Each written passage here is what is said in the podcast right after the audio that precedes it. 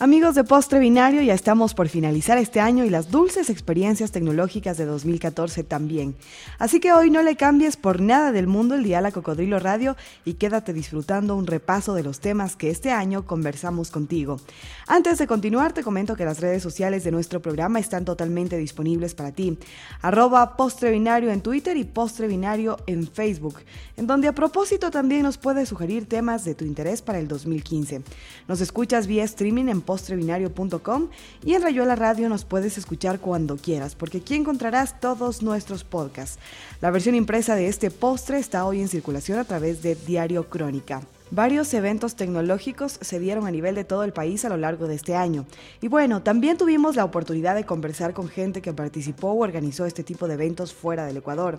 En Miami, Puno de Perú, San Salvador, El Salvador y Estambul entre otros. Una larga lista de temas que trabajamos para ti que estás al otro lado del receptor, atento a, un, a cada uno de los pasos que Postre Binario da.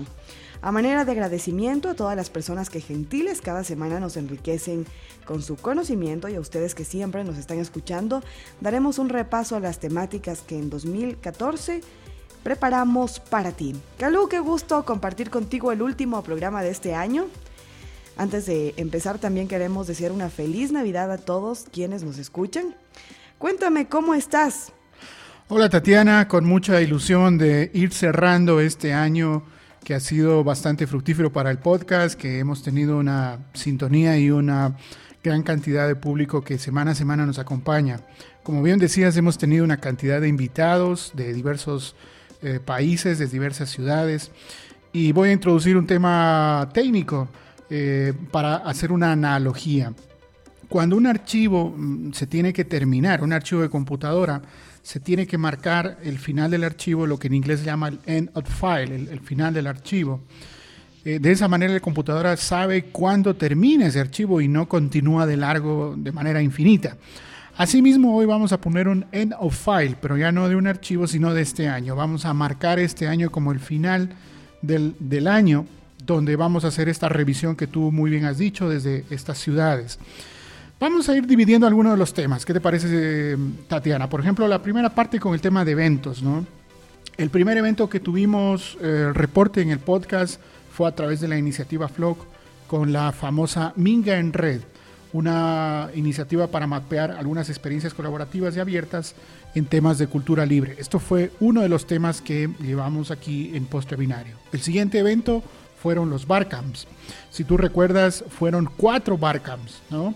Eh, el de Milagro, el de Manta y dos que nosotros retransmitimos, el de Quito y el de Ambato. Bueno, más que retransmitir, hicimos una ligera exposición donde hablábamos cuándo se iban a dar, de qué se iban a dar. El siguiente evento. También hubo el Guayatec como preludio al Campus Party Quito, el Drupal Latino también que se desarrolló en enero en abril el día de internet, en mayo el lanzamiento del juego Samsa que fue a propósito aquí en nuestra ciudad, en Loja. En julio el primer encuentro de gobernanza de internet y el DC 2014, ambos en noviembre y la Minga Tech también que fue en diciembre. Temas muy interesantes donde, bueno, tratamos también la gobernanza de Internet, si mal no recuerdo. Claro, sí, fue otro de los temas que tratamos. El Campus Party generalmente es el evento por excelencia donde hay una gran cantidad de asistentes.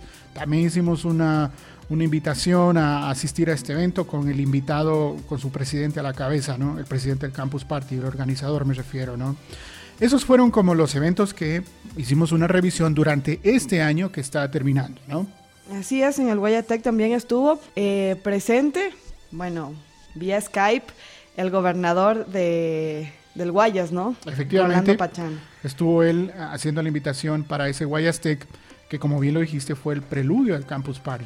Esos fueron como los eventos. Hubieron muchos más eventos en tecnología, obviamente, pero estamos centrándonos en aquellos que pudieron estar dentro de algunos de los episodios del podcast de, de Postre Binario. Hablamos en este año también de gobernanza de Internet.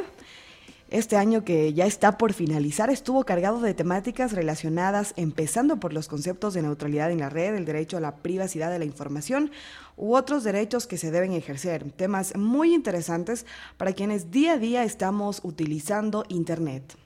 Cuando hablabas de neutralidad en la red, recuerdo que en ese podcast dimos la definición, qué es lo que significaba, cómo afectaba al usuario final, qué propuestas se tendrían que dar a partir de eso. También cuando hablas de derecho a la privacidad de la información y otros derechos adicionales, como el derecho a la libertad de expresión, el derecho al anonimato, fueron dos podcasts interesantes que también tratamos esos temas. Son, son varios temas, ¿no? Qué, qué chévere que son eh, el cúmulo de, de, varias, de varios enfoques frente a este tema de derechos. También hubo unos, unos foros y unos encuentros a nivel global que nuestro país también tuvo implicaciones en estos encuentros. Los que recuerdo, por ejemplo, el Net Mundial, que fue en Brasil, justamente donde se proclamó la famosa ley Marco Civil, una de las leyes pioneras en temas de tecnología y derechos de usuarios, no solo en Latinoamérica, sino en el mundo. También hubo una reunión del LACNIC, que son aquellos recursos que utilizan en Latinoamérica para podernos conectar a Internet. Una iniciativa como Reset the Net o reseteamos la net, la, Internet, ¿no? Volvemos a partir desde cero. Y también estuvo el Internet Governance Forum. El Internet Governance Forum, sus siglas IGF, es una reunión mundial que tanto eh, su, su, preparatoria, su reunión preparatoria en Latinoamérica y en el Caribe, como el IGF en sí mismo, fueron parte de dos episodios del podcast en Postrevinario. Así es, recuerdo que el IGF fue un, un, podcast muy, muy interesante, donde tuvimos la oportunidad de compartir. ¿Me recuerdas, Calú? Estuvo en el uno de ellos la vicepresidenta de Google para Asuntos de Política de Latinoamérica. Eh, en el, la reunión preparatoria. Y en el IGF, o sea, ya en la reunión final, estuvo Valeria Betancourt de APC desde Turquía, en Estambul, ¿no? Así es. Estuvimos conversando con ella en el IGF 2014. Además, las tendencias tecnológicas estuvieron presentes tratando temáticas como e-health, lectura digital, desintermediación artística, big data, ensamblaje doméstico de hardware, periodismo de datos, datos abiertos, un tema que me llamó muchísimo la atención fue el periodismo claro, de datos. Obviamente, porque tu profesión te atrae, te, te llama. Sí, un tema súper, súper chévere y que, que, pienso que se lo debería desarrollar más en nuestro país. Bueno, yo también recuerdo otros temas interesantes en la parte de e-health o medicina electrónica, como lo quisiéramos llamar. Recuerdo que estuvo eh, la parte de um, todo lo que son los wearables, aquellos dispositivos que van registrando nuestros impulsos biomédicos, ¿no? Desde la presión corporal, inclusive temas de eh, azúcar en la sangre para detectar el nivel de, de um, enfermedades relacionadas. En lo que es lectura digital, hablamos también de lo que son libros electrónicos, formatos de libros electrónicos como el EPUB. En desintermediación artística hablamos de las famosas net label. Aquí tuvimos un invitado, que el músico Ricardo Perotti, que nos habló de cómo él es su propio productor, su propio publicador, por decirlo así, en la web, su propio, su propio publicista y otros roles más gracias a la tecnología. Eh, en periodismo de datos, como bien lo decías, bueno, pues tuvimos ahí algunos invitados de renombre eh, que prepararon todo el tema de de periodismo de datos, también con el tema de datos abiertos. Y luego otras temáticas que también han sido tendencias el año anterior, estaba por un lado el Internet de las Cosas, que le dedicamos dos episodios, y relacionado con Internet de las Cosas estuvo todo el tema de domótica, cómo controlar toda una casa a través de tecnología, y las famosas ciudades inteligentes, o su término en inglés, Smart Cities. Ciudades inteligentes con ciudadanos inteligentes, recuerdo que fue el tema que tratamos aquí, y decíamos que las ciudades inteligentes tienen ciertas características, tienen una visión sistémica que es economía, movilidad, medio ambiente, gente o personas, convivencias y gobernanzas. Esos son los seis pilares de los Smart Cities, efectivamente. Así es, y decíamos que para hablar de una Smart City teníamos que hablar de un... De Smart un, Citizen, o sea, de un ciudadano inteligente. Ciudadano inteligente, así es. Entonces, fue un tema que también llamó muchísimo la atención. Recuerdo que tuvimos mucha interacción a través de Twitter por este tema específicamente. Sí, qué interesante porque fíjate, ahora que estamos haciendo este repaso vamos viendo de que sin duda los episodios han estado a tono con las tendencias de tecnología en este año que está finalizando. Pero además de las tendencias, también había otras temáticas que aunque no son del todo tendencias, son interesantes. Por ejemplo, el tema de redes sociales y concretamente con Twitter o con Twitter, que se acostumbra a decir más en Latinoamérica, sobre las cifras, las tendencias, su, su, reporte global que año a año Twitter publica. También hablamos, por ejemplo, de la Wikipedia, que había más de un millón de artículos en español. Es otro episodio, otro, otro, otra entrega de, post, de postre binario. Hablamos sobre la marca personal, cómo yo tengo que comunicar mi marca personal, o dicho en inglés, el personal branding. También hablamos de la criptomoneda, cómo pagar a través de una moneda virtual que es el Bitcoins. Los Media Labs fue otro tema, también la experiencia de usuario, el famoso UX o UX, donde hablábamos de cómo hay que presentar los contenidos para que sea más eh, atractivo al usuario, más usable, más eh, divertido, etc. Entramos en temas de educación, con temas de los famosos MOOC, por sus siglas en inglés, son los cursos en línea masivos y abiertos, donde uno puede acceder sin ningún tipo de limitante a contenidos de educación. Hicimos inclusive algunas referencias a algunos MOOCs que están ahora mismo en nuestro país. Hablamos del gobierno electrónico, el plan que tiene el Ecuador, nuestro país, con temas de gobierno electrónico, y dimos algunos tips de seguridad informática para el usuario promedio, entrando también en temas de criptografía. Hablando del gobierno electrónico, decíamos que consta de cuatro pilares que son marcos regulatorios, servicios y procesos, tecnologías de la información y comunicaciones y personas. La idea era de que los ciudadanos podamos estar en constante comunicación con nuestro gobierno y tengamos el acceso a, las cosas que se están realizando. No sé si a manera de una mm, como rendición de cuentas a través de la web. Sí, te has leído el plan. Así es, no lo leí. El plan de gobierno electrónico de nuestro país, que de hecho si entran al sitio web de postrebinario.com encontrarán el podcast que Tatiana comentaba y a partir de eso podrán ver también todo el plan de gobierno electrónico que está desplegando en nuestro país. Sabes que este es un tema súper interesante porque, mm, bueno, más allá de interesante, es muy necesario. Sí, sí, sí. Y aparte, eh, eh, los ciudadanos podríamos de alguna manera ver lo que está haciendo nuestro gobierno y él podría demostrar la transparencia de sus acciones, la, transparencia de, por ejemplo, cada uno de, los ministerios que, que se están manejando, cuáles son los proyectos, cuáles son eh, las, el, dinero que están invirtiendo en, tales proyectos como, como lo decía. La parte de gobierno electrónico se orienta más al ámbito transaccional, pero quizás el reporte de cuentas, que también tiene un aspecto que descansa en el concepto de gobierno electrónico, hay otro concepto que descansa en lo que son datos abiertos.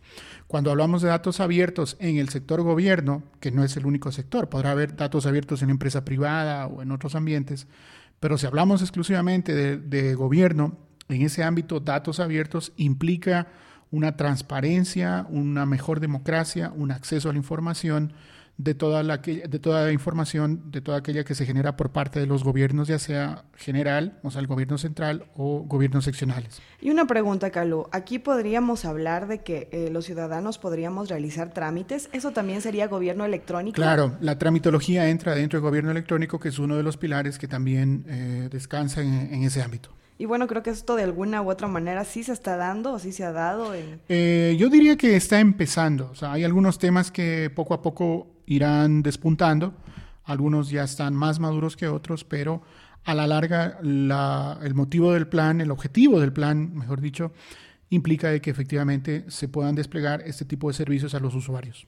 Alfred Naranjo, recuerdo que nos habló de este tema, hizo un análisis del plan sí, eh, de nuestro país, una charla muy interesante, una conversación muy chévere que tuvimos con él. Esas han sido las tendencias y las temáticas del año que está terminando. Pero también este año que terminó hay que recordar que fue un año de elecciones y por tanto en febrero hicimos una revisión justo cuando ya estábamos en el periodo de silencio preelectoral, días antes de ir a votación, hicimos una revisión de las campañas partidistas de todos los candidatos para ver quiénes han usado tecnología en mayor o menor medida y luego de hacer esa revisión en febrero, seis meses después, hicimos una evaluación de esas habilidades comunicacionales en el ámbito político.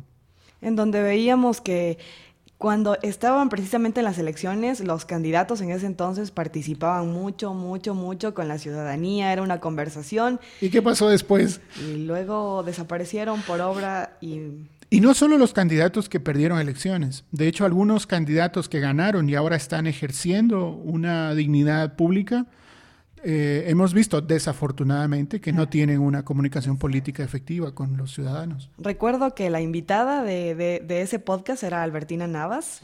Ella nos comentaba que, que, a veces al político le da miedo de de hacer una, una, especie de discusión en el Twitter y luego no poder controlarla. También nos decía que los community managers a veces son quienes les manejan estas cuentas, que no está mal, pero que eh, sí debería el político estar eh, detrás de esto. Sí, sí, sí, Albertina nos dio unas uh, directrices muy claras frente a temas de comunicación política. Además de ser un año de elecciones del 2014, también fue un año de cumpleaños, de onomásticos. ¿no? El primero fue la web, que cumplió un cuarto de siglo, 25 años con la famosa World Wide Web. Recordando a Tim Berners-Lee, que fue, entre comillas, el padre de la web, que en su oficina de investigación en el CERN hace 25 años presentó un modelo de lo que ahora entendemos como hipertexto y este protocolo de HTTP para poder gestionar el conocimiento. Ese fue su, su, paper que lo presentó y que de hecho su jefe le puso a mano sobre el paper diciendo que es un proyecto interesante, pero habrá que ver qué, tipo de despliegue tiene a futuro. ¿no? Bueno, pues cumplió 25 años la web, pero no fue el único onomástico. ¿Cuál fue el otro, Tatiana? Así es, también Firefox cumplió 10 años y nos eh, hablábamos en ese entonces con Dave Villacreces de Mozilla Ecuador, quien nos comentó las actividades que la fundación eh, viene realizando en nuestro país en esos, en esos 10 años. Un decenio del navegador Firefox que sin duda ha marcado un hito en la historia, tomando en cuenta que sus raíces vienen de aquel famoso y desaparecido navegador Netscape. Así que estos fueron entre algunos de los productos o servicios que estuvieron de cumpleaños. Y finalmente, luego de los cumpleaños, eh, hemos tenido un sabor agridulce porque ha entrado ya en aprobación recientemente la ley de telecomunicaciones, donde si bien tratamos ese tema como un, si mal no recuerdo fue el último, el penúltimo podcast, en donde invitamos a Fabián Aus de Usuarios Digitales a hablar sobre el tema y veíamos de que desafortunadamente esa ley, antes de ser aprobada, recogía muy poco aquellos puntos de vista de los usuarios, precisamente, quienes eran los principales afectados. Ese fue uno de los últimos podcasts y que merece, merece un tratamiento especial fuera de todo lo que hemos hablado. Hablábamos también de calamidad doméstica, un término que nuestro invitado, como tú ya bien lo decías, Fabián Aus, nos decía que era muy subjetivo y que en caso de, que el gobierno determine una calamidad doméstica, podría tomar el control eh, de todos eh, los medios de comunicación, también de Internet. Es decir, tranquilamente podrían cortar el Internet en todo el país en caso de determinar calamidad doméstica. Esto es algo que, que sin duda alguna llamó nuestra atención. Mira, fíjate, el, repaso que hemos dado a todo este año sin duda ha sido intenso, positivo. Hemos podido mm, trasladar estos temas a la agenda de debate público y eh, en algunos casos hemos traído algunos temas que los medios convencionales desafortunadamente no los tratan o, los esconden, por la razón que sea. Lo que nos, nos ha movido, lo que nos ha motivado es de que estas temáticas puedan estar al alcance del ciudadano común que no es un experto en tecnología, pero que le gustaría poco a poco acercarse a este tipo de conceptos.